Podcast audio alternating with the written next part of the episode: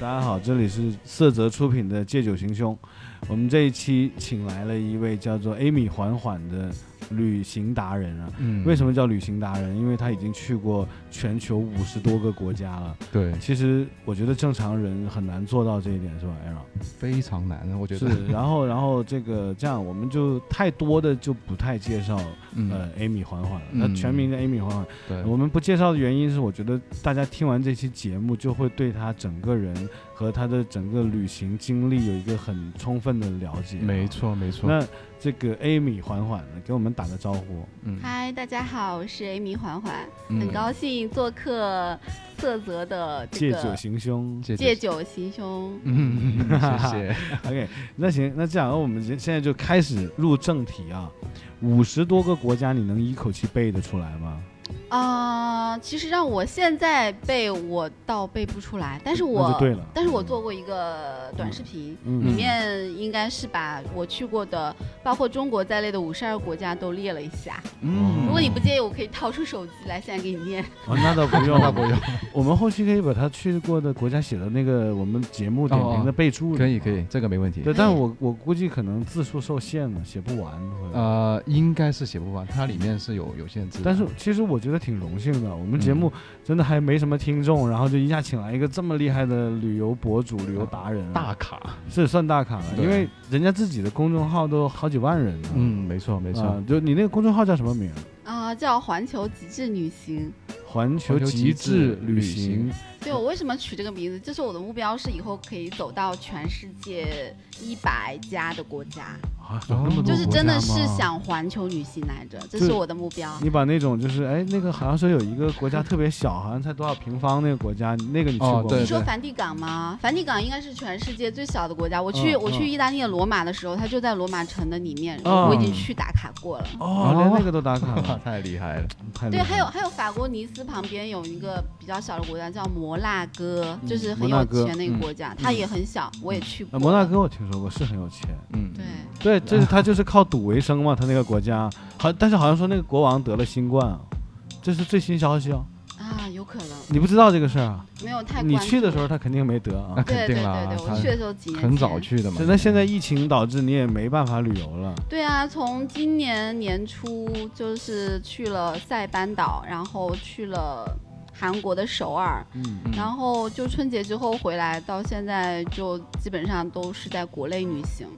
所以就是因为疫情啊，所以我们才能有机会会采访到缓缓 Amy，对对对。要不然人家人家就在国外了，肯定。那肯定，因为去年啊，我翻开我的朋友圈，一看到他发的那个朋友圈的话，你就不想活了。对啊，要么就在这里，要么就在那边，就就没有一天是待在就是国内的这感觉啊。这种绝对是一个特别遭恨的朋友圈。嗯对就是人家天天上班朝九晚五呢，就看他这种生活，你这还让不让人活了嘛？对吧啊？还好还好，Aaron 不是朝九晚五，嗯 我是不要把我晚九 拉朝五，Aaron 是无业游民，没有他还有一个更恨的，你知道是吗？嗯就是他还会发一些，就是他在潜水，他潜水还不是普通的潜水哦，嗯嗯是有一种就是职业，就是美人鱼的那种职业，嗯嗯。他就潜到一个水里面，然后拍很漂亮的照片，自由潜水，对哦，那种叫自由潜。对，而且是要要闭气闭很久的那一种，嗯，行。缓缓，呃，我们先聊一下啊，嗯，呃，你去过五十多个国家，你最喜欢哪个国家？嗯，能不能说一个就是真的你最喜欢的？因为我喜欢自驾，嗯所以我嗯觉得，嗯，我对美国还是挺有兴趣的，因为美国太适合自驾了，你知道吗？嗯对，本来是打算今年去自驾它的六十六号公路的嗯嗯啊，这个我都跟我的闺蜜都约好了，但是嗯因为疫情，对，现在在美国好像也嗯很严重，对他们都很混乱，嗯对，对，然后这个计划也取消了。但是整体来说，你如果说第一个闪过念头的，我觉得还是美国。嗯，因为我嗯去过美国的美东啊、美西啊，包括它一些国家公园啊，我觉得，我觉得整体的感觉都是非常好的。嗯，不对，其实我有做功课。嗯你不是说新奥尔良吗？对对对，新奥尔良呢属于美国众多城市里面的一个另类，嗯因为它很，它很不美国。嗯，对你去到新奥尔良，你会发现这明明就是到了法国嘛。哦，哦，来给我他那边们讲讲。对啊，它那边的特色就是，嗯，看到的都是法国别墅啊，因为你知道美国其实很多城市建筑很土的嘛，嗯。嗯，但是那边因为原来是，好像是法国殖民地，哦。嗯留下来很多法国的别墅，还有一些西班牙的一些建筑，就非常的欧式。嗯，然后那边呢，据说是整个美国唯一允许合法的在街上喝酒的城市。嗯，然后你去到那，你会发现，哎，怎么大家人手一杯，在那个大街上都拿着一个鸡尾酒在喝，哦 然后大家都很嗨，因为那边是爵士乐的那个发源地。哦哦，爵士乐是在新奥尔良发展的。对对。哦我自己是很喜欢爵士乐的，哇，啊所以一到那边我就觉得整个就是一个度假的感觉。嗯，所以他们那边所有的酒吧都是有爵士乐的现场表演。对，包括很多餐厅也是。有那种在路边那种吗？就是比如说，有就自己摆摊儿搞音乐那种。有，真有好多那个街头艺人都是那种那种好像也很好。对也很好，就是都是超水准的表演。嗯总之在那边就是美酒加加那个爵士乐，嗯嗯，然后又是很法式风情的，你是喜欢喝。你是喜欢喝哪种酒？其实我平常喝那个红酒比较多，嗯包括香槟我都很，就是气泡酒啊，我都很喜欢喝。你看，从刚才那两个点就已经听出，Amy 缓缓是一个非常懂生活的人，哎对，而且很热爱生活没，错，没因为错他喜欢红酒，嗯喜欢爵士乐，嗯这已经是一个人生赢家的标配了。没有没有你们两位懂，没有你们两位懂，你们两位更懂酒，更没有懂音乐。没有了，没有没有了，了没有了。OK，我想问一下啊，Amy 缓缓，就是那个你在新奥尔良是不是吃到最正宗的那个新奥尔良烤翅呢？啊，要让你说 KFC 那个是吧？啊，不是吧啊，？新奥尔良烤翅不是 KFC 是吗 KFC，是但但是我觉得应该正宗的应该是 不会是在 KFC 里面的吧？哦，那你问问缓缓吧。对，其实没有，让啊你失望了。哦，这样的啊，为什么呢？因为那个 KFC 的新奥尔良烤翅，它可能就是一个命名，但是跟新奥尔良这个城市一点关系都没有，一点关系都没有。一点关系都没有。我很负责任的告诉你，你看这不就是辟谣了干货吗？辟谣了这就是干货。我说对我们节目我真以为揭穿了一个惊天的大秘密，对，骗了多少中国人啊？骗了那么多年。我真是以为是新奥尔良。对啊，这小孩就开始骗，就从小孩到大人全骗了。啊你进 KFC 就觉得啊，新奥尔良是有烤翅的。对，会会不会是新奥尔良出产鸡翅比较多？没有新奥尔良你确定真没有？真没有对，新奥尔良其实吃生蚝是非常有名的，你看反而没有烤翅。应该做一个新奥尔良生蚝嘛？是，对，这样就好了。你看这个节目刚开始，我们就已经开始有这么强大的内容了。对啊就是新奥尔良没有烤翅，对只有生蚝。。对哎，我们这期节目就是新奥尔良没有烤翅，可以啊。啊啊，可以啊。好像你那个公众号也是用这个名字是吧？对我，我写过一篇新奥尔良的那个游记，嗯，然后哦标题就是类似于这种，对，哦新奥尔良其实没有烤。你的那个公众号叫什么？环球极致旅行，嗯环球旅行，但是加了个极致，是因为之前我在想，我不是走那种常规的打卡的，因为我所有的旅行都是自己做攻略、自助游，嗯嗯从来不跟团，嗯。所以我觉得极致就是说我能做出跟跟团游一些更深度的。或者是说去探索一些小众的旅行地啊，探索一些隐藏的菜单呐、就类似这种，所以我觉得会是一个极致的旅行体验，所以当时就取了这个名字。嗯其实就环球旅行是我的梦想，然后极致呢是我对旅行的这个体验的一个个人的要求。哦，那刚才刚才你讲了你最喜欢的国家，那现在能不能讲一个你最讨厌的国家？就是你去过觉得特别后悔，哎，去了真的是再也不想去了。最讨厌的国家，嗯其实你现在说我脑海里面呢还真没有，因为说实话，我现在去到的五十一个国家，我觉得每个国家都有它迷人的地方。嗯嗯，让我着迷，就是每次回来，我我都觉得这次旅行体验太赞了，嗯然后，所以这个真的没有答案。这那食物呢？哪个国家的食物就是最不好的黑暗料理，让你最难忘？食物啊，食物呢，其实众所周知，英国的食物是最难吃的。嗯嗯，英国因为可能比较注重其他的部分，嗯比如说那个绅士礼仪呀，或者是一些我倒觉得英国的饮食还好吧。嗯是这样的，就是其实你也可以找到全世界的食物嘛，对啊吗？餐厅你都可以找到。但是我是说，英国它本地的餐厅，土对，基本上炸鱼薯条啊，很多都是炸鱼对薯条。fish and chips，你知道吗？就基本上就那个，然后主食呢就是土豆啊，各种土豆，那是那是。所以就会觉得很单一。但是我去那边其实也是会吃中餐嘛，因为、因为嗯那边的 China Town 也是非常、就是、中餐太贵了。对啊，嗯，都都是会吗？贵，但相比来讲是贵啊。我在英国吃，我记得最狠的一碗米饭五块钱英镑，英镑，然后我就会理解成五十块钱一碗米饭、啊。主要是什么呢？主要是英镑。相对来讲，你就会觉得那个炸鱼薯条相对很便宜了，对那么对大一份，对，因为因为这个是这样的，而且还是一个三百年历史的餐厅，对分分钟。我我我记得啊，我去过澳洲的那个呃墨尔本的 City 里面的一个唐人街，然后吃过一顿中餐，就吃那个什么红烧肉啊那东西哈，就二三十块，但是都是呃澳币啊。对，按那个算，对，要乘而以。而且呢，就是他们的肉会切的稍微大块一点，我不知道是不是因为就是符合嗯外国人的一些那个口感，嗯因为国外人点餐呢，他都是一盘一盘给自己点一盘，嗯，嗯，就是说一盘红烧肉是给自己的。我懂，我懂，我懂，对那是对他们老外都是每个人点一个 main course，对，就不会像中国那样是上起来一桌，然后大家。就大家混着来吃。对对是这样的。你看我在英国，我就在一个餐厅啊，嗯。我亲眼所见，嗯。就是，呃，两个中年男士嗯。坐在餐厅里，然后是自己点自己的，嗯。然后也是什么前菜啊、嗯。头盘啊，嗯。就是一系列的，嗯，然后你就感觉啊是。一个就是坐对面的是个富豪，嗯，然后坐富豪对面的是一个就是普通打工仔，但他们俩绝对是朋友。对。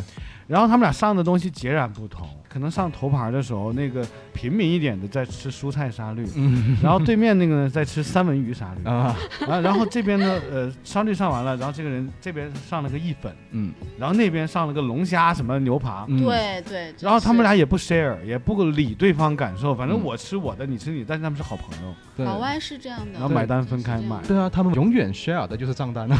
对对对，那是。你好像也去过巴西哦？对，我听说，我没去过巴西，我听说巴西的那个黑暗料理是很黑暗的嗯，巴西烤肉其实中国人是比较啊，这个没骗我们是吧？巴西真有烤肉，巴西烤肉真的比国内的那个巴西烤肉店要好很多。嗯，对，怎么个是真的很赞。是卫生条件啊还是肉的质量啊？嗯、就他们那个种类真的很多，就是嗯，你你坐下来之后，他们会给你一个牌子，就是嗯。让你翻牌子，嗯。一面是绿色，一面是红色。嗯。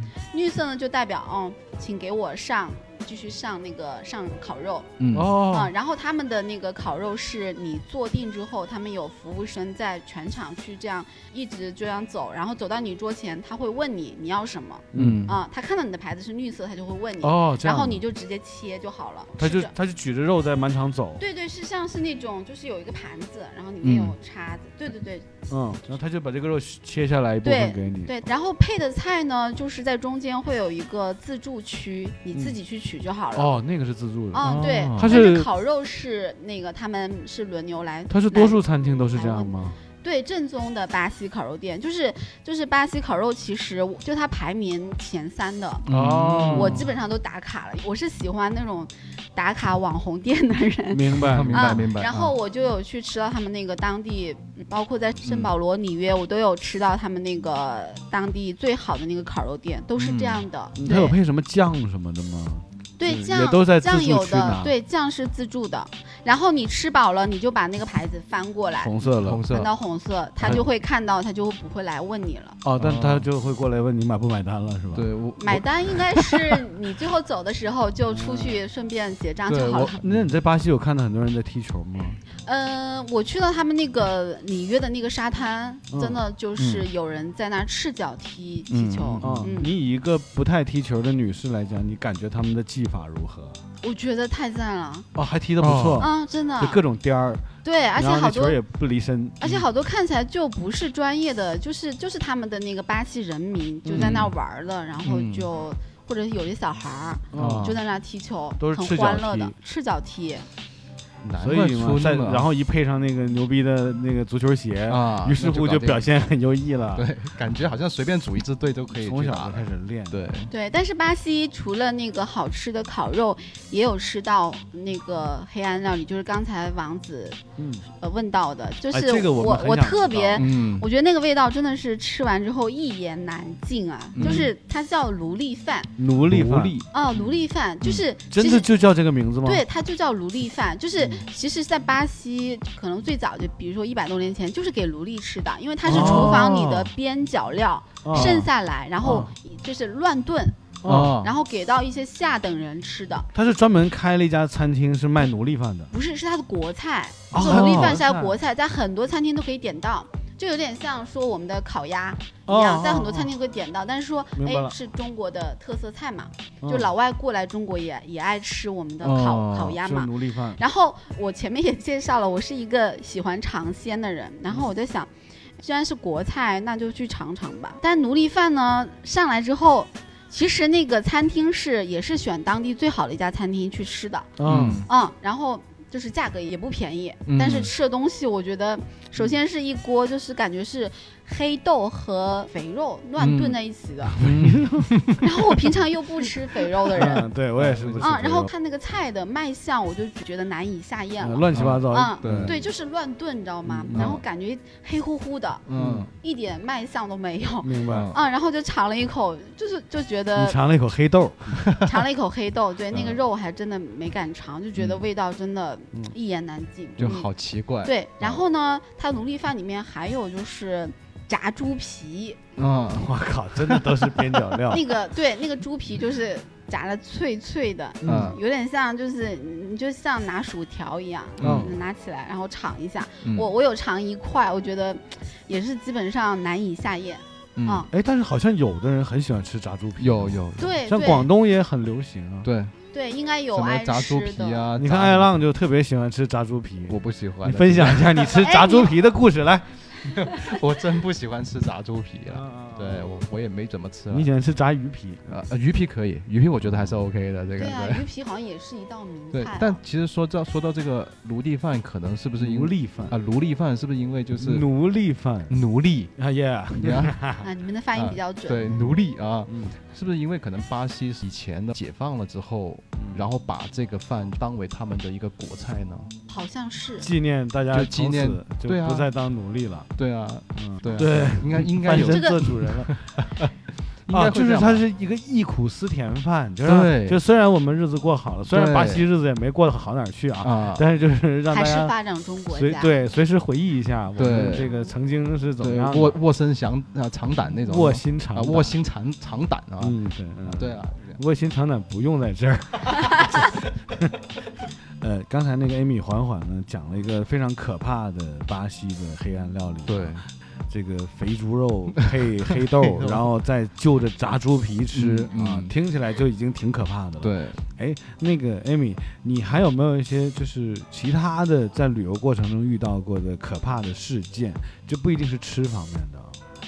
呃，其实总体来讲，我觉得在国外旅行还是比较安全的。嗯，对，虽然我去的国家欧洲偏多嘛，嗯呃但是非洲也有，嗯然后嗯嗯南美呢也有，嗯但是呃整体来说，我觉得治安方面，嗯，南美是比较比较要注意的，因为我有好几个朋友，他也是自己去南美玩，然后就被嗯抢的就什么都没有，就中。嗯就是他的随身带的那个摄影器材啊，包括嗯钱包都被抢了，嗯因为南对护照可能也会对，就是哦比较麻烦。到到最后对他来说，去南美这趟旅行是一个很糟糕的一个哦回忆，你知道吗？那你遇过类似的吗？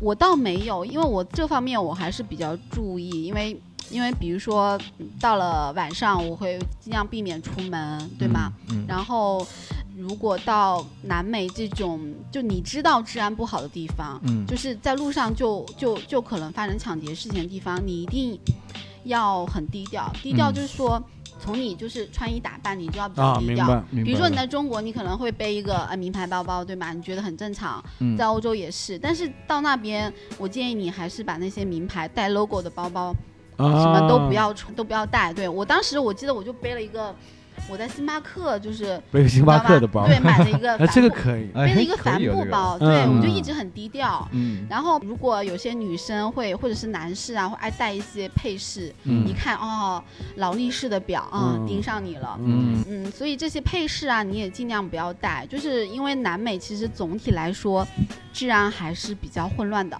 因为那嗯边大家都知道有贫民窟，对你想想就知道，其实那边因为它是发展中国家嘛，在大白天发生抢劫是很正常一件事情。嗯，对，所以你一定要很低调。但是还有一个就是尽量在规划路线的时候，离贫民窟要远一点。哦，这个我是不敢冒险的，可能我我这个人就是在安全方面，我会是我首要考虑的点。那肯定的，对对，多数人都会这么想。对，所以我觉得我当时去巴西旅行，整体来说还没有遇到那样的事情。还有个小技巧我可以分享一下，就是其实你到巴西你会发现，可能你自己要景点景点或者到酒店之间穿行，或者是从机场要到你的酒店，嗯我建议你都呃打 Uber。因为对，因为那边呢，他也不是说所有的司机他都会英语嘛，因为嗯。他是讲那个拉丁语。嗯，哦，明白。明白，对，但是你用 Uber 的话，它基本上就避免它自动的一个软件上的语言翻译，嗯，那你直接输入你的呃目的地，他就可以把你送到。而且一般 Uber 司机我觉得素质都比较高的，我遇到都是讲英文的，所以我基本上在巴西在城市里面的交通工具就是用 Uber。嗯你千万不要说为了省钱去步行，因为我觉得步行也是很容易被抢的。对，我觉得就是分享这些，所以就 Uber 给了他很多广告费，我觉得他已经不断的 Uber Uber Uber Uber，Uber 现在日子不好过。嗯那是那是，对对所以得找你帮忙宣传。我没有没有，我就是没有没有广告费的，嗯。但是是我一个真心的推荐，因为你这么多就是旅游经历，你就没有被打劫过、被偷过、抢过吗？有一次啊有有一次不是被打劫，是被偷，因为欧洲其实有很多难民，都是嗯。从哦那个呃，比如说吉普赛人很多，啊，对，包括如果你们去法国巴黎。在它的很多的热门景点都有很多吉普赛人、或者是黑人，那边听说是这样。我有一次我在那个意大利去去到那个威尼斯的那个动车上，嗯，然后因为当时我我一个人嗯出行，嗯然后我当时那个行李那个又特别重嘛，然后我在上那个阶梯的时候，就有一个女生一个美眉来帮我提，嗯因为吉普赛小姑娘，哎呀嗯应该是对，。然后她又长得就是那个面孔，又是感觉就像大学生，很可爱啊。像大学生一样。哦，她就主动帮我提，我都没有注意，因为一切事情发生的太快了。嗯。我现在回想起来，我的我的那个背包应该是背到我的身后侧，嗯。对，然后可能是她的同伴，就是在我上阶梯的那一两秒钟就嗯。拉开了我的包，嗯。就把里面的那个钱包偷走了。哦对，当时损失了多少？呃几百欧，哦几百欧，这里面现金是几百欧，对对对，然后啊，各种卡，信用卡对呀、那些还有还有各种卡，哎一个挺有纪念意义的钱包，对呀、所以嗯，特后别难受。等我坐定的时候才发现啊，原来我以为那个好心人是是这样的，就是一个让我托对也是一个托真的让我很那他就是这样，他过来扶你的时候，后来帮你的时候，他会分散你的注意力嘛？对对，就是这样你肯定会啊，谢谢你，然后说两句话注意力，完全在你也会，看他。对对然后这个时候他同伙在后面拉你拉链干嘛？动作再大你都都不知道了我。没有感觉，而且我网上视频很多都是这种套路。对电影都是这样子。不过这个无法防，不能嗯说，其实这个防不胜防。自从那次之后，我就尽量说再有人过来帮你，你就走开，不要帮我。也也没有，因为你会发现你在欧洲经常会有人来主动地帮你。可能大多数都是好人啊，我我我会尽量就是那个包，我还是尽量背到身前，嗯，我明白。对，尽量还是让包不要离开你的视线，嗯，对，一定要这样嗯我觉得这个也是给我们听众啊，包括就是出外旅游经历少的人，嗯，也真的是一个非常好的一个警示啊。对。一个是自己不要太高调，对，二一个就是呃注意这些所谓的帮你的人呢，这些团伙作案的这些没错没错。偷盗的逻辑。嗯，不过现在也好了，就是很多一些手机软件呢、都可以直接付钱。哎，你在外国，他们都也可以手机支付吗？没有，对呀很多是没有的可土啦啊，好吧就是你在中国适应了一个手机出门不带钱包，但是你在国外你还是得带钱包，对呀至少要带信用卡明，白明白。因为他们没有手机支付的，没有我们的支付宝、微信支付。我很负责任的说啊，在五 G 时代，中国是遥遥，应该从四 G 时代开始，中国已经遥遥领先全球了。对，嗯是的，嗯，其实是这样，你看这个刚才艾米缓缓缓啊，呃出卖了自己的一些嗯专业水平啊。嗯，以前是华为的，是是，你在华为的时候就总翘班出去旅游是吧？没有没有不敢。我们在华为基本上工作强度，我觉得就是正常公司工作强度的至少两倍吧，就基本上你是没有、对，但好像工资是正常工工资的三倍倍吧所四倍。以所以时薪差不多嘛。嗯，嗯所以你就各种旅游了，对我支持你去旅游。对，没有，我一般也是在就是工作之外，也是要利用自己的假期，利用自己的钱，嗯对，嗯去、嗯去玩。哎，其实我很想问个问题啊，你看你旅游经历五十多个国家，嗯那肯定是没少飞。嗯，我自己本身就是一个恐飞症极度患者，是吗？对为什么？就是我出国我是没有办法，但是出国不管我坐多长时间的飞机，我都是睡不了觉的，对，我是非常不安定的整个人。然后国内呢，只要是说坐火车能到的地方，嗯哪怕二十个小时，我都会坐火车。嗯，就坚决不坐飞机。那我就想问，你去过那么多国家，坐过那么多次呃国际航线啊，嗯你有没有试过就是这个飞机上的一些突发情况？没有哎、哇那那你运气真的很种很正常，因为一坐都是至少六个小时以上嘛，但是我有同事有，对吧？因为我看到他朋友圈发一张照片，就是他自己戴着那个氧气罩。对氧气面罩，然后他旁边的人也都是，然后他当时配的文字感觉也是很紧张的，嗯真的会有人遇到，但是我觉得我真的很幸运。包括气流什么的都没有遇到吗？有有气流，但是那种气流的颠簸也是正常可以接受的。你就自己坐在座位上系好安全带，我觉得就 OK。而且我这个人就是心比较大，嗯，对我我不会说有一点颠簸我就胡思乱想，倒不会。嗯我自己坐飞机国内航线，我都遇过空姐蹲下了。就是那个气流，然后两个空姐忽然间蹲下了，然后我一看啊，操，连空姐都蹲下了，那是多严重啊！嗯因为他们是有培训的，就是，呃，如果说遇到气流或者一些小危险，空姐他们是要表现的很淡定，嗯要让这个乘客不要紧张。安抚对乘客，然后他们都蹲下了，我当时我就崩溃了，嗯我想这是要出事儿了。我有一个亲戚，一个阿姨，她是美国回中国的航班上，啊。是遇到强气流嗯，然后呃氧气罩掉下来，不单止空姐还给他们每个人发纸和笔写遗书，嗯。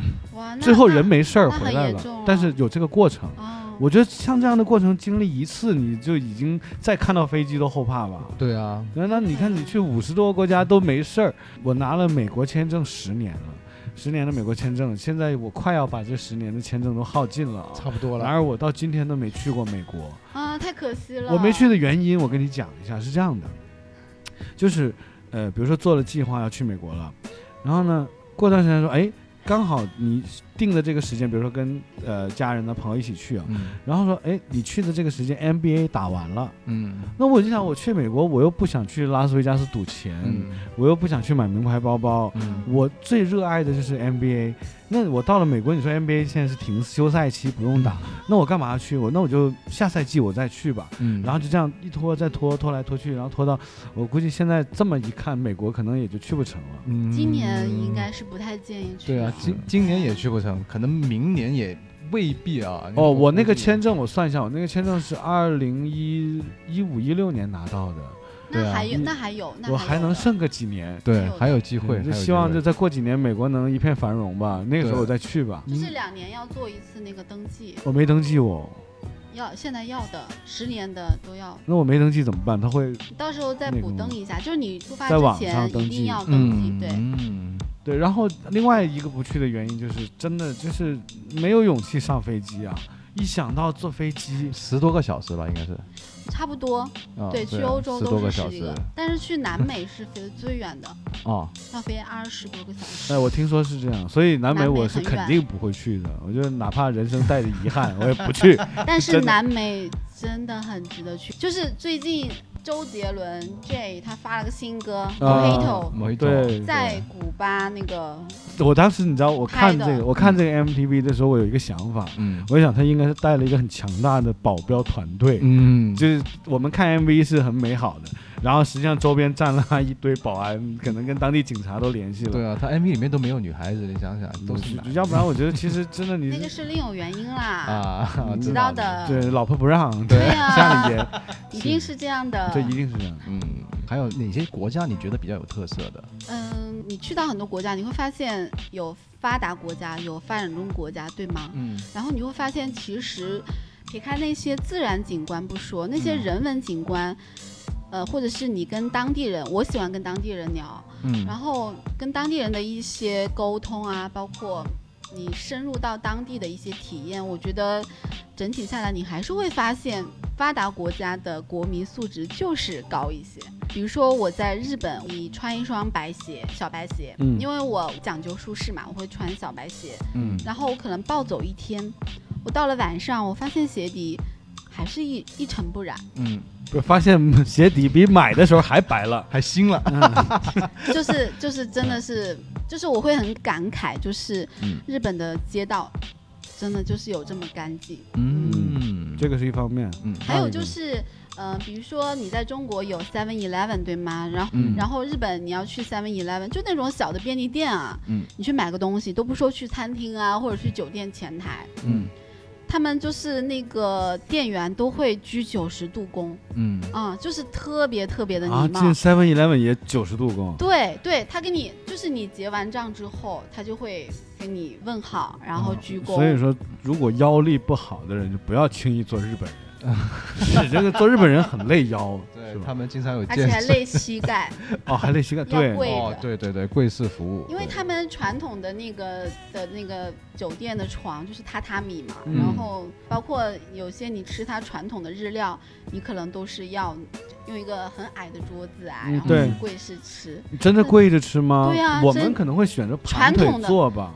呃，我会入乡随俗，你也可以这样，他们都不介意的，因为他知道嗯你是中国人。对但是如果是就日本人，就是得全程跪着，对啊，啊，好累啊！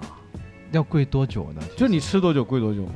对啊。那吃个快餐好一点吗？啊是，哦，快餐不用，我 人快餐都坐着的。不是一般都是那种高拉面馆，对对对对，嗯都是都是那种嗯嗯他们说日本那个自动售卖机是三步一个、两步一个的那种，对对，非常多。对，就是我一般买水的话，我都不会去便利店，因为它嗯太方便了。嗯基本上就像王子说的，三步一个那个，三步一哨，两步一岗啊。啊，他们，但他们这么说的，他们说那个日本的自动售卖机好像是管控没有那么严，嗯就是比如说像爱浪这种人，他就可以随便就是可能租一台，然后放自己家楼下，然后呢就相当于开了个小卖店了。是吗？然后这个爱浪我是他们说有很多嗯。这个呃，就是日本的自动售卖机嗯。背后都是一个宅男是啊。在当老板的，啊，哦就是他可能就哎住那个，很有趣哎，他可能就住那个楼上，你看我也学到了，他就定期下楼来收钱，然后他什么工作都不干，就是他可能他的住房是父母给留下来的，嗯对对，然后他这就个很好，立一个售卖机，他也不跟人打交道，嗯。他也觉得哎呀社交又很累，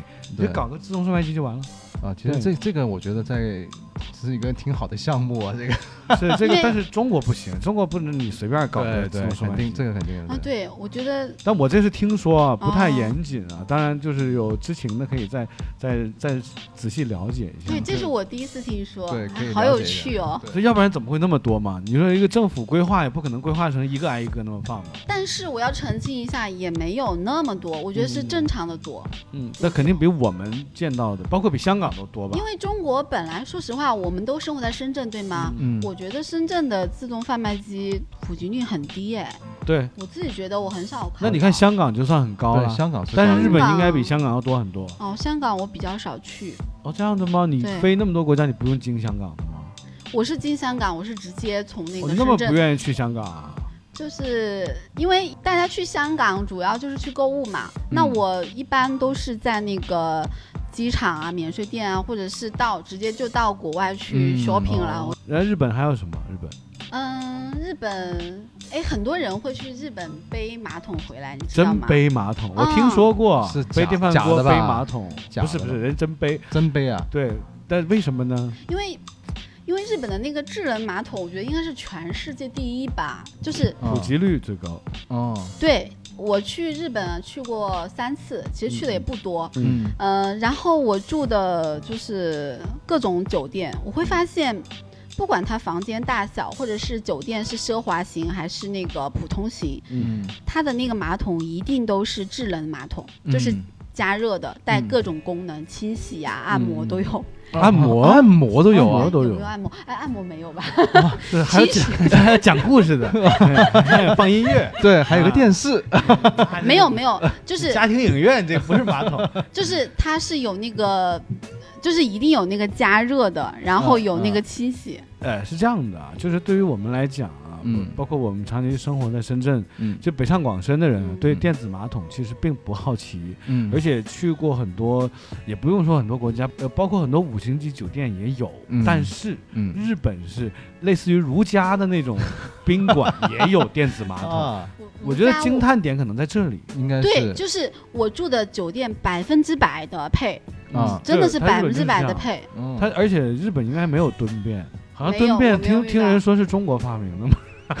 好像只有，因为他们说很多外国人到中国就是除了学用筷子，还得学用蹲便。嗯那么很多外国人学不会这个不习惯，主要是是不习惯，你对，那那你看啊，讲到日本的马桶，这个电子的、啊、风干的、嗯。带家庭影院的啊，嗯。这个那带你音乐的。你有经历过非常恐怖的哪个国家的马桶吗？就是不也不知道马桶，就是他们的这个那个洗手间卫，生条件，对，比如说像南美国家，对嗯会不会比如说你中这这个旅途中你想找个公共厕所，我觉得应该是非洲。非洲我有去过埃及，还有突尼斯。嗯，其实其实算是整个非洲比较发达的国家了，对吗？嗯嗯嗯，就是它，因为它不是黑非洲，就是他们的国民的那个皮肤是白的，白的，嗯对都，得了白化病的不是，就是他们就是那个人种 白，人，啊嗯，对。然后，但是我会觉得，嗯、去那边你一般度假肯定选的都是五星级酒店，因为那边的酒店的性价比就是比欧洲或者日本的高。大家众所周知，那就是美国、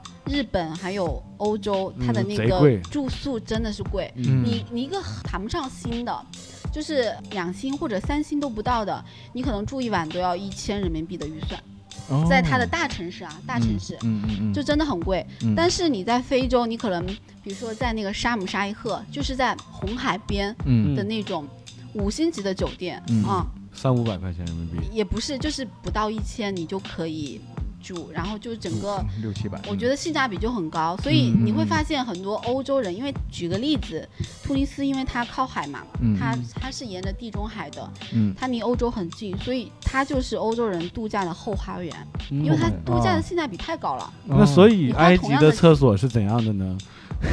就就真的比较简陋，没有门儿，开放式的哎，有那种。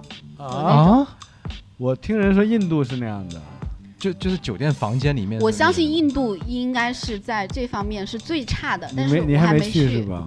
还还没有但是在你的那个嗯一百个国家的列表里，肯定少不了印度啊。有印度，有印度，我一定要找一个，我一定要找一个男伴一起去。找一百个壮汉因，为我以前是找我闺蜜、找嗯我表姐、找我找我妈妈一起去旅行，嗯但是我觉得去印度你一定要找一个男伴。你在法国喝红酒喝的多，还是在意大利喝红酒喝的多？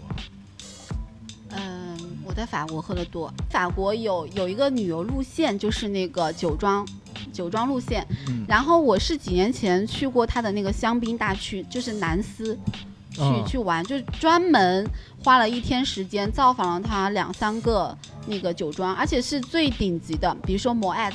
Moet 就是那个 LV，摩对耶，不会，翻译成中文叫明月香槟，哦明月香槟上次好像那个谁讲过，是 LV 旗下的。对 LV 旗下的。对对对，然后之前是范冰冰很火的时候，是范冰冰代言的。所以你在法国喝多了吗？没有啊，正常的酒量啊，就多品一品。品一品啊。那他红酒、那个红酒不要贪杯吧？他那个就是呃红酒酒庄的那个线路会不会特别商业化？就是所有中国人去了都是走那条线路。不会，我去到嗯。那儿我都没有遇到中国人。我们那一组的，就是比如说我跟另外一个朋友一起去，然后他有一个 tour，就是几十欧，里面包含你品几杯香槟，嗯。然后他会带你到地下的酒庄嗯。做一个参观，然后会给你哦讲这个酒庄的历史啊，嗯。包括里面你会看到他那个创始人的一些嗯。雕像，嗯。你会看到他那个酒是怎么酿造的，你会看到很多那个酒庄下面有很多酒瓶，嗯就是还有在发酵的过程中的香槟，嗯，然后布满了灰尘，然后我们在那一组除了我们两个中国人，其他都是老外，嗯因为它是个哦英文的 tour，我喜欢哦参加的都是英文的 tour，比如说，这就是一个小诀窍。如果你讨厌到国外了，还是跟中国一起组团，你嗯就报英文的团。嗯，那首先但是前提是你先英文语言还可以的，对对。要不然就不懂装懂，这没事啊，全程就嗯。我英语还可以，手机翻译嘛，没有，他是一直听的。一直是听的哦，明白明白明白。所以呢，我有时候去到欧洲的，就是城堡啊，或者是博物馆，或者是甚至是那种美术馆，他们也会有一些这种带导游的 tour 嘛，我都会参加英文团。嗯这样就是你会发现周围的都是老外，其实那个参观的体验会比较好，因为他们老外就是很安静的在听，嗯，欧洲是不是特别多城堡啊？好像特别多有法国最多一，百两呃一两百个城堡是吧？应该有。数量不好说，但是我听说过一一门生意是怎么样的，就是啊，它有很多欧洲的古堡是在卖的，嗯然后卖，呢，有的人就有的中国人去买，嗯，他买那古堡不是用来住，也不是用来炒，嗯，他是因为他那些古堡你买的时候，它包含了里面那些家私电器的。然后，然后就是他们会这样，他们把古堡买完之后，然后就把里面那些可能上百年历史的那些家具都拿出来，然后再重新再卖一手，嗯。最后能把古堡钱都赚出来，对，额外赚一笔。但是现在这种古堡还好不好找就不知道了，应该没有，因为这个已经是我几年前听说的一个生意门道了，嗯就有人专门这么干。嗯对，而且他们那种，比如说一个古旧的一个衣柜啊，嗯一个大门呐、嗯或者一个餐桌啊，就可拿回来可能能卖十几万一张桌子，嗯，就一个衣柜可能卖二三十万，真的有人买不，奇怪。会有人买。那你想，一个古堡里有多少件这种东西啊？嗯它都拆开来卖就 OK 了。再加上什么名画啊，对对对，什么器皿啊，都会很值对钱。嗯都不一定得名画，就是说这个幅画一百年前的，那已经是 OK 的了。就已经很值钱了，是啊，而且那些古堡如果在偏远一点的地方，其实并不贵，嗯真的。而且古堡的主人为什么要卖？是因为作为古堡的主人，其实要维持那个古堡的那个光鲜亮丽、最好的状态，你一定要有很多的佣人，嗯，你一定是很了。美对对对所以你会发现，如果那个贵族没落了，他请不起佣人了，他他就必须得考虑要卖了，对，否则那个古堡也会变成鬼屋，对，像鬼屋那样，电影里那种。真的会变成鬼屋。对你有去参观过那种古堡吗？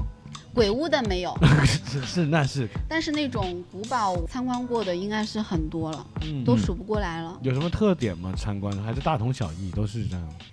呃，其实它有一些是皇室的古堡，比如说凡尔赛宫，嗯嗯就是在巴黎的郊区嘛。嗯那个我觉得去到巴黎的人，基本上如果你有多一天的时间，都会都会去凡尔赛宫看一下。嗯，对，嗯它是那个，我觉得是法国那个应该个。是相对比较出名的一个地方了。对对对，然后里面真的是富丽堂皇，就是就是奢华吧。我觉得嗯整体古堡给人的感觉，跟你嗯在电影里面看到的，我觉得印象是是一样的一。样的是吧？对就是你你去就是那种这么多个国家，有试过在旅游过程中跟明星偶遇吗？明星有遇到过哪个明星吗？没有，还真没有。我有啊，来讲一讲，来讲一讲。没有，我在我在英国遇到孙俪，啊，就是在一个那个场馆里，嗯然后她就在我走的那个楼梯那里在拍照，就嗯她拍照的状态就像我们平时就是你日常的是吧？对，没有就，是嗯，朋友帮拍照这样，嗯，然后我看到他，他瞅了我一眼，然后我想想我要不要跟他合个影什么的，后来想想挺唐突的，算了，我就走了。嗯然后我在澳洲的时候遇到过，你看过越狱的那个美剧吗？看过，我看过。我在那个澳大利亚的时候，我住的那个酒店，呃，我到酒店一下车，前面一台的士车，啊，挡住了我的路，我心里还在想，啊谁怎么嗯这样影响我？然后的士车一下来，就是越狱里面的那个大哥。那个人叫、那个人叫 Dominic，叫什么什么 Dominic，就是啊全名啊，就是那个大哥嘛，就哦，我知道，我知道。对啊，就不是帅的那个，就是要救他。对，是被嗯救的那个。他弟弟要救他的对，那个，然后那大哥，一。下车，哇，我当时就震惊了，然后我就马上就停车下来，然后我冲过去，我又不知道他叫什么名字，嗯我只知道他是在越狱里是大哥嘛，对，然后我就说我说那个我就说我是你啊的粉丝，呃类似吧，我是嗯我是怎么说的？我说我说。我说我说你是 Michael Scofield 的哥哥，啊，呃，然后我说我说可不可以跟你合影？因为那个越狱里面最出名 Prison 是那个？我有讲 Prison Break，、嗯然后他那个那个男主角叫 Michael Scofield 嘛，对就是那对对对个帅的有对对对对纹身的那个。对对对。然后我就只能想到那个 Michael Scofield 的哥哥，我就这么讲的。然后他跟跟我合影了，然后我还跟他住一个酒店，超嗨。对，当时回来还发朋友圈了，嗯是。哇。是，这个是也是，我不过我经常见到明星。嗯，你怎么那么幸运呢？就是因为你住的全都是哦，不是我，我住那个酒店还真不是我，我住不是当地最有不是不是名的，，而且但是普通的，但是一个很艺术的酒店，哦，有点偏冷门儿，但是不贵，不是说什么五星级特色很，特对，也不是什么品牌，那可能有一些明星就喜欢住一些对就，相他可能也不想被发现，对说明你的体质是那种爱遇到明星的体质，这个这个没法，这个没办法，感觉有可能是天生的。对，遇明星体质，哎，我想听一下，就是关于在 埃及啊，就你也有去过埃及吗？对，有去对过，有见到法老吗？对，有见到法老或者那木乃伊吗？我有见到，啊嗯，因为因为我有去到他那个开罗的那个博物馆嘛，啊但是我后来翻了一下照片，我发现没有拍到那个木乃伊。我有看到那个木乃伊，可能我现在想起来，可能是因为里面不允许拍照，嗯，但是我有看到还是其实你拍了，对灵异事件灵异事件就消失了。啊！你不要吓我。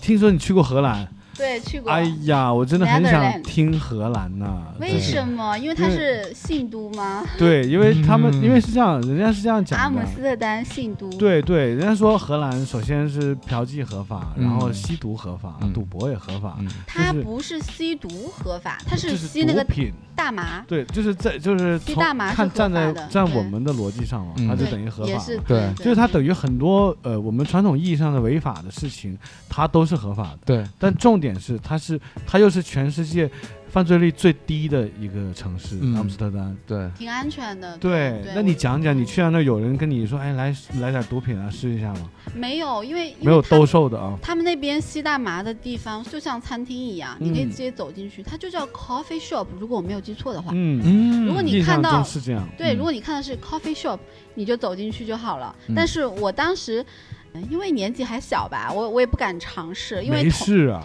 就是我在那边没有尝试过那个大麻。可惜了。嗯，我也觉得，我现在想想也可惜，不过应该还有机会再去一次，不得试一试？对啊，而且还合法。像我们这没去过的都跃跃欲试。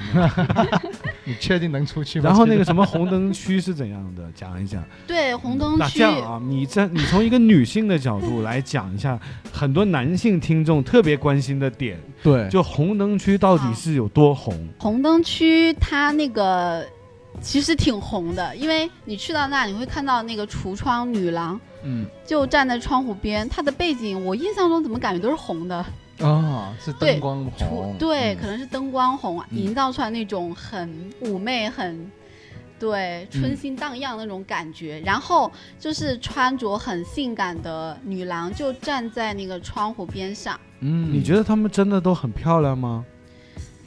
嗯，我觉得因为他们人比较多，不是单一的，可嗯。能、可能就是窗户连着窗户，你走过去一条街，可能有上下两排，嗯嗯，可能有二十来个，嗯。你这样一眼望去，你还是觉得挺漂亮的，嗯，嗯。因为他们都是在表演，他对他们来说哦是一个是一个秀，对他们会哦这种、炫耀自己，对对对，哦这样这样这样。抖动身体弄姿。对，然后呢，它的后面就是，据说是一张小床啊。如果有有啊，如果你、如果你看中莱薇，你直接就可能就可以进去，是这样。你了解价位吗？我没有问过，那就是你看刚才讲橱窗女郎啊，有有服务女性客户的吗？比如说橱窗男郎，啊没有没有没有没有吗？那很不公平啊！，对啊，那女权主义得去那儿抗议啊！对哎，去其实去日本是有牛郎的呀。啊，日日本是有牛郎，来，啊那你讲讲你在日本找牛郎的经历，给我们听听。很可惜我没有这个经历，但就是有经经过过或者去看过一下是吧？没有没有，没有。因为因为因为好像有那个日本有一个歌舞伎町对，啊歌在舞伎町东京，啊对，有但是牛郎，对也有也有织女，对呃 他们每个月七月七，不，每年七月七。每个晚上七点七，OK，就是讲一下这个日本的牛郎织女的事儿啊。但是那个歌舞伎厅，我我同事可能有去过，男同事或者我朋友有去是过，男的吗？嗯，应该是男的。嗯，男同事啊。嗯，然后我、啊不是我我自己没去过，我没。懂，没懂，我没懂你意思，就是是你的女同事去找男的，还是说你的男同事去找女的？你是哪个意思？他们可能都没有找，只是都只是类似于我们去那个阿姆斯特丹去红灯区走走一圈儿那种。啊我我理解是这样。Window shopping，你们就是窗嫖啊，算就是好奇，就是好奇去看一下这个地方到底什么样吧。嗯如果我去东京，我可能也会过去那边看一下，但是，嗯但是我必须得澄清一点的是，我去过日本的好几个城市，像京都、奈良啊，嗯嗯但是我还没有去东京。对，其实我是没有，我我没有去到日本的红灯区的，嗯，他们说日本还有一个红灯区叫我也挺好奇。叫飞田新地，呃，好像是在大阪吧，你看，哦，大阪我去过，我怎么不知道？你看，这就是我没去过日本，我没去过日本，这就是男士感兴趣的。这肯定啊，我们我都没有做这部分的。我们虽然人在中国，但我们特别心系岛国片儿。然后日本其实最有特色的就是它的温泉酒店，对吗？嗯，对温，泉对酒店嗯然后温泉酒店基本上你到旺季就是一晚两三千都是很正常的，嗯加上那种网红酒店，嗯，因为日本也有很多温泉酒店是网红酒店。嗯我就是跨年的时候我去了一趟日本嘛，嗯啊，就真的很贵，有有的时候可能都上五千了。嗯我觉得日本的温温泉酒店至少你预算要两千一晚吧。嗯嗯可能还不止。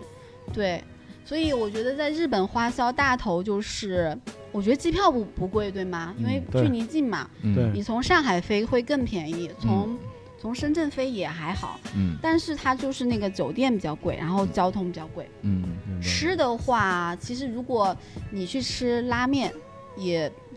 呃，就是一兰拉面，其实、顿顿拉面，对对，其实也还好，对吗？别吃什么和牛啊、刺身什么。你可能也会有一两餐，你要尝一下它特色的河流。比如说我去到那个高山区域，就吃它那个高山河流，其实人均消费我觉得也要两，随便吃点啊，就是你就不会吃的很饱那种啊，嗯嗯，都要两三百吧。呃，我听人家说啊，说日本人就是有一个什么概念啊，嗯。就是就是朋友跟朋友出去吃饭，多数都是吃不饱的，嗯，然后回去还得补个炒饭或者拉面之类的。但但我有听朋友说啊，他就他去日本玩的时候，他他说他觉得日本的那个便利店特别好，为什么呢？就里面的那个东西啊，吃的东西也好，也有那些鱼生啊什么的，那有这个说法？对对对，他们会觉得很便宜。然后如果在外面吃不饱的话呢，直接在便利店可以搞，定。这也是一个方法。日本就是如果你是去餐厅吃，你会觉得比较贵，嗯，但是如果你是在便利店，就是呃便利店吃那些，我觉得还挺便宜的。嗯对，啊是这样的，还有一个什么都有。啊，还有一个，刚才你说到就是你住过那些温泉酒店，对吧？我想知道那个温泉酒店是不是男女共寓的那一种呢？哎，这个我可以讲一下，啊因为我都试过。啊，对，你你试过跟男的一起泡？呃，有试过，但是那种很？对啊，就是它就是男女共浴的一个一个室外的。啊，但是穿着衣服还是脱衣服？其实，在大多数的温泉酒店都是呃男女那个浴室都是分开的。嗯，但是我正好就是去年跨年的时候，我就住了一家这样的网红的温泉酒店。嗯，它就是在那个室外有一个这个男女混浴的，嗯。然后在男女混浴的里面呢，其实我要澄清一下，嗯。女生呢就不是就不是全裸的了，哦。啊，它是酒店的前台会给你租一个这样的浴巾、浴袍，你会裹上，啊。就是女生她其实是很安全的，啊。而且那个浴袍呢是你就算泡到水里，它都不会飘起来，嗯哦真的是特制的，对，啊。特制的是铁丝儿。啊。酒店前台就是一个比较巧妙的设计吧。然后嗯我们去到那儿，其实女生都是要穿的那个的，我觉得挺哦安全。嗯，然后可以说，它又是比如说我是性格比较开开放一点，开放的，我不就是我穿就哎打开，可以可以这样吗？有没有这样的呢？其实嗯，这个我我没有遇到，因为我进嗯去的时候，当时我是跟两个女生的小伙伴儿，嗯是我们在那个酒店里面遇到的、偶遇，你知道吗？嗯因为当时是我一个人去到那儿，嗯哎，然后正好两个小伙伴儿也是。好像是从北京过去的。啊、然后我们就三个人是早上起很早，大概六点钟去嗯。泡这个室外的这个嗯，男女就想着可混浴的能没有那么浴室男人那么早起，我们就想，哎啊，当时应该就没什么人，因为我们还想说，嗯、是因为它那个背景非常美，是一个那个、是一个拍照特别好看。雪山，嗯对。是一个雪山，特别美，然后那个浴室又特别大，嗯。就是拍出来效果我觉得会非常好，嗯。所以我们就特意起个早，结果去到那儿发现里面有一个男士，啊他是日本嗯人，只有一个。啊嗯在后在里面等你们呢。嗯，而且而且他是全裸的，哦哦，就是他没有围着男生男生不围的。哦，就全裸。对我必须要澄清一下，就是我是去到过那个男女混浴的，女生是穿那个浴浴巾，嗯男士是全裸的他，根本不管你们的感受，他他就是全裸。他不管啊，嗯，那他对会跟你们说话吗？不会说他是日本人，那个嗯池子有多大啊？很大很大，就大概比这个还大吧，就就是大多有一一百平方，差不多有一百平米，100对就，像一个游泳池一样。真挺大的，对游泳池。然后其实那个全裸的日本男士离你们是不是很近？不是很近的，对，嗯就是远远的，而且，嗯、当时是年底嘛，你想想，就是一月一号那个样子，嗯那个外面都是很冷的，嗯都是可能水上都冒着烟，嗯，嗯对水上都冒着烟气，其实你也朦胧中看不到什么的，就是这样。对对。但是是一次对我来说，我觉得是也是个小挑蛮战，蛮有趣的一次体验。但是我我现在想起来，如果只是我一个人，我应该没有勇气过去，是因为我有两个小伙伴一起。是吧？嗯你们当时对三个还研究了一下，你看那边有个男的没穿啊，呃，我们要不要去看一下我们？去会会他，没有没有，水多深呢我们都是绕他走。水多深？对对啊，你你要你要看可以挡着自己多少吧？那个水有多少？水 估计也就半身吧，应该有一一米米，左右吧。一米左右应该是有的。对对，还想淹死谁啊？不会太深，不会太深。然后哇，这个这个经历不错啊！你是你是早上六点多，对啊，我们早上六点钟就六点多你要找个黄金时间呢，不知道什么样啊，里面下饺子似的，全是那个大胖男的都不穿的，里面泡的，对呀、这个画面。下次你可以去去试一下。我估计爱浪去了就二十四小时在里面等着了，对啊，都起不来就看几。点来人，不管几点来，我就一直在这儿啊。啊、我我觉得 Aaron 应该不会泡二十四小时，你知道为什么吗？嗯因为那个温泉，你大概泡半个小时你就受不了，你就必须得起来，哦，不然会晕。就有点像你泡桑拿，是的，泡桑拿，你可能泡个十五分钟你都觉这个是个。常识，对。是因为我们在那种高温的热水下是在不断的排汗的，嗯嗯。对。然后实际上排汗你是感觉不到的，嗯对，嗯，然后就会虚脱，就是会。虚脱，对，可能泡泡半个小时极限了。对于我来说啊，是。我就得健康时段十五分钟，对对对，我泡个十分钟，然后起来走一走，没有，人家爱浪，人家爱浪是站在池边就是不泡，那就会冷死。然后摆各种那种健身教练的造型。对，那个冻僵了，你可以穿个羽绒服，然后然后一有这个女性客户过来，你就把羽绒服打开，你不让穿衣服啊进。去的。啊不让穿衣服进去。对哦，有规定的。对，有规定的。它是规定不让穿啊。我有看过，就是关于这方面的介绍。男的如果穿衣服进去，就算不礼貌了。对，所以所以他才全裸。啊，这个男这个男同志也是很有苦衷哦，我觉得对，没有不容易。因为中国男士嗯他去到日本泡那种男浴场，他可能都不习惯，嗯因为大家都光着身子嘛。嗯，对我，我认识一个，我当时在一个酒店。